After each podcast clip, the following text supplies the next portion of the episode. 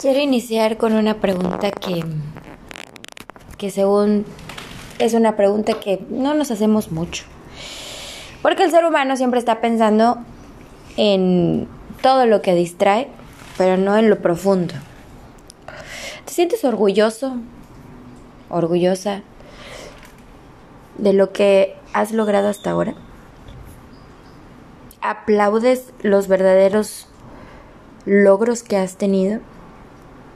Mira, hay mucha gente que es, obviamente se centra en lo profesional, de que se centra en que hace bien su trabajo, sabe que es bueno en lo que está haciendo y por ende todo eso hace que se sienta orgulloso de lo que ha logrado.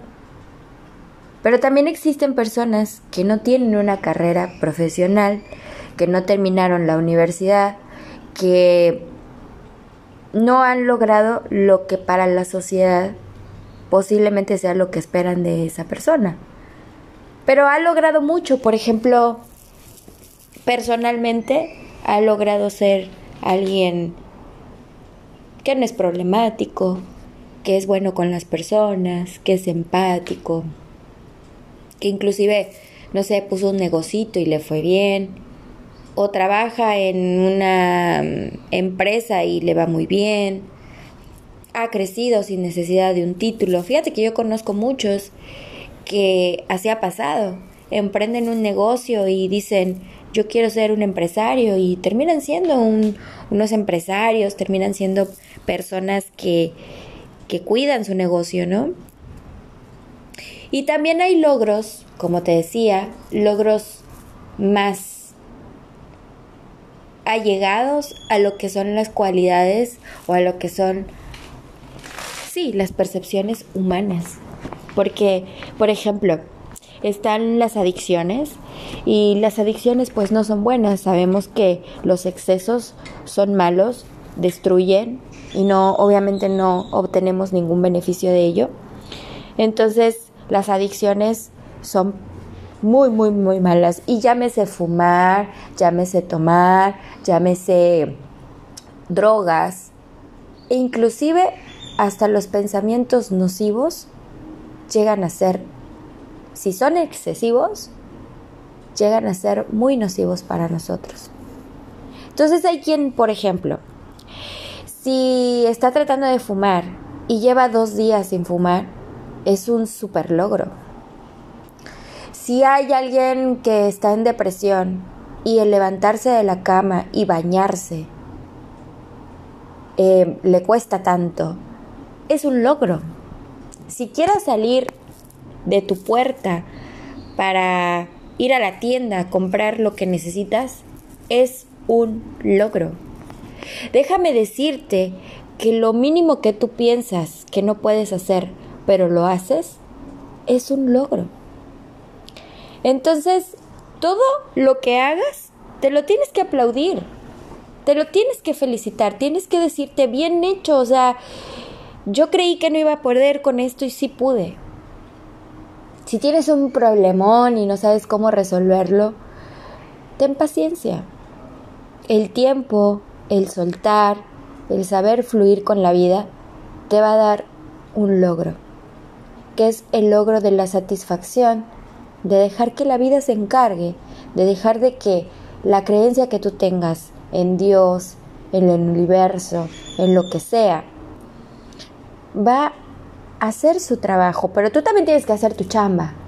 Tú también tienes que poner de tu parte. Entonces, todos los pequeños logros te los tienes que aplaudir, porque no son cosas de las cuales no te debas de enorgullecer. Al contrario, son cosas de las que debes de estar bien con la frente en alto porque son tus logros. No permitas que nadie te diga que eso no es nada.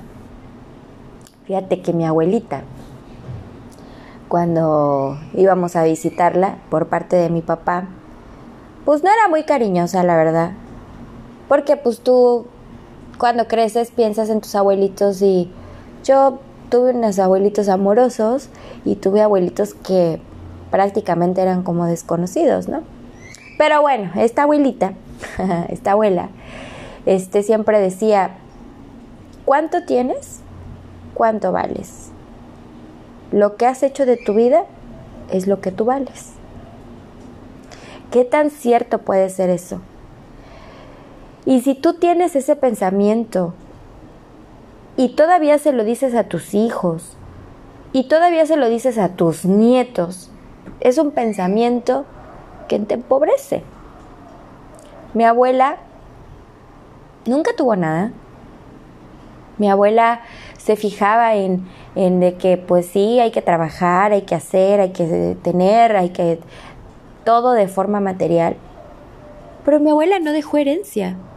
Mi abuela no tuvo las, las casas de lujo, ni tuvo los logros que a lo mejor ella quería ver en otras personas, pero eran sus propias frustraciones. Si te das cuenta cómo uno puede romper con ese círculo. Después, cuando la abuela fallece, todo lo que tuvo como cimiento en su familia, porque déjame y te digo que pues al ser por parte de mi papá, mi papá tenía que construir su propio imperio, ¿no?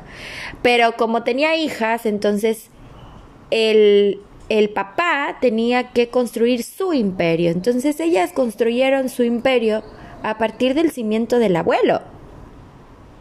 Entonces era como medio contradictorio, ¿no? Porque tú me decías, a ver abuela, tú quieres que yo logre o haga cosas para valer, para tener valor hacia tus ojos.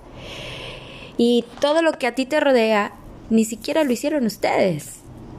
Lo mantienen o lo mantuvieron, pero no lo hicieron. El cimiento no viene de ahí. Yo quiero realmente conocer a personas que, pero empiezan desde cero, sin nada, y crecen y logran, y no solamente en lo que se proponen materialmente o físicamente, sino aquí, en la mente. Tienen mentes millonarias, tienen mentes que los pueden llevar a lugares que jamás puedan imaginar. Por ejemplo, mi ex marido. Sigo hablando del señor ese. ese señor es muy inteligente. Tiene un, yo no sé si tiene un IQ realmente como el de Einstein. nah, no es tan inteligente. Me dejó a mí. no es tan inteligente. Pero, o sea, en cuestión de estudio, en cuestión de preparación, en cuestión de, conocimiento, en cuestión de, de, de, matemáticas, imagínate yo que las odiaba, pues él las entiende y las ama. Y cosa que él estudiaba, cosa que él preparaba, le salía bien. Y bastante inteligente para esas cosas, porque emocionalmente pues ya vimos que no. Me dejó ir a mí esta pieza tan importante. este, bueno, pero no estamos hablando de eso. Entonces, si él realmente desde siempre hubiera sabido o alguien le hubiera dicho lo que podía lograr, créeme que él ahora sería un astronauta. O sea, tiene demasiada inteligencia que puede lograr lo que él quiera. Pero sus logros es el ser buena persona. Y él se mantiene en eso. A lo mejor a él no le interesa las cosas materiales. No le interesa tener la mansión, ni la casa con alberca, ni el mayordomo que le lleve el juguito de naranja. O sea, a él le alcanza con ser buena persona, con no dañar al prójimo, ¿sabes? Entonces, también en todas las partes que he vivido y en las circunstancias y, momentos que he vivido en diferentes ocasiones con diferentes personas, me ha dado la lección más grande de mi vida. Cuando tú tratas de ser una buena persona, eso ya es un logro. Cuando cuidas el medio ambiente es un logro. Cuando estás en tu trabajo y te llevas bien con tus compañeros, a veces va a haber roces, a, a veces va a haber cosas que no te parezcan, pero es un logro. Mantenerlo es un logro. Llevar un estilo de vida que a ti te parezca bien es un logro. Entonces todo eso para mí me ocasiona como una cuestión de vamos a proponernos más cosas, vamos a, a sentir que somos realmente personas que nos necesitamos a nosotros mismos. También necesitamos el empuje de otras personas que nos rodeen o escuchar este tipo de podcast que puede ser un empuje para decir, bueno, a ver, ¿de qué está hablando esta mensa, no? Esta, esta chava tendrá razón, no tendrá razón. Tú juzga. Tú toma lo que te sirva. Lo que no, deséchalo. Pero sí ponte a pensar cuántas veces te has felicitado por los pequeños o grandes logros que hayas obtenido. Yo me felicito, por ejemplo, de mantener una actitud positiva ante las cosas que me han pasado. Me mantengo despierta y enfocada con lo que a mí me gusta en mi vida que disfruto cada momento cuando antes ni siquiera agradecía por tener el sol, ni las plantitas, ni los pajaritos que escuchas de fondo, ni, ni, ni las risas de, de la gente. No disfrutaba absolutamente de nada. Yo lo único que quería era desaparecer. Y a veces me preguntaba, ¿por qué siendo tan joven? ¿O por qué siendo joven? No quiero estar aquí porque no disfrutaba de nada, porque no aplaudía mis logros. Pero si yo miro para atrás y veo hasta dónde he llegado, créeme que he tenido muchos altos y bajos, pero estoy más alta que baja. Y no de estatura. Los que me conocen saben que soy chaparra. No, estoy hablando de mis propios logros. Y me los aplaudo y me enorgullezco. Y digo, sí, Michelle, si tú pudiste hacer esto, y pudiste salir adelante y sabes que existe una luz al final del túnel y sabes que puedes brillar y sabes que puedes estar ahí y sabes que puedes dar más, hazlo. No te detengas.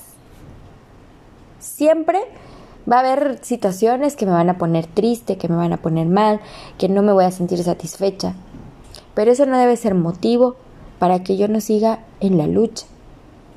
Todos tenemos una diferente lucha, diferentes preocupaciones, diferentes circunstancias, cuestiones, inclusive hasta crisis, crisis existenciales, ¿no? De esos de que los chavos dicen, ay, sí, por favor, ya que Diosito me lleve. No, mi hijita, no, mi hijito, lo que te falta por recorrer. Hay gente que está muy enfocada en su trabajo, su trabajo, su trabajo, su trabajo, y se olvida de vivir, o dice que vive, pero en realidad vive estresadísimo. ¿Por qué esas situaciones nos afectan?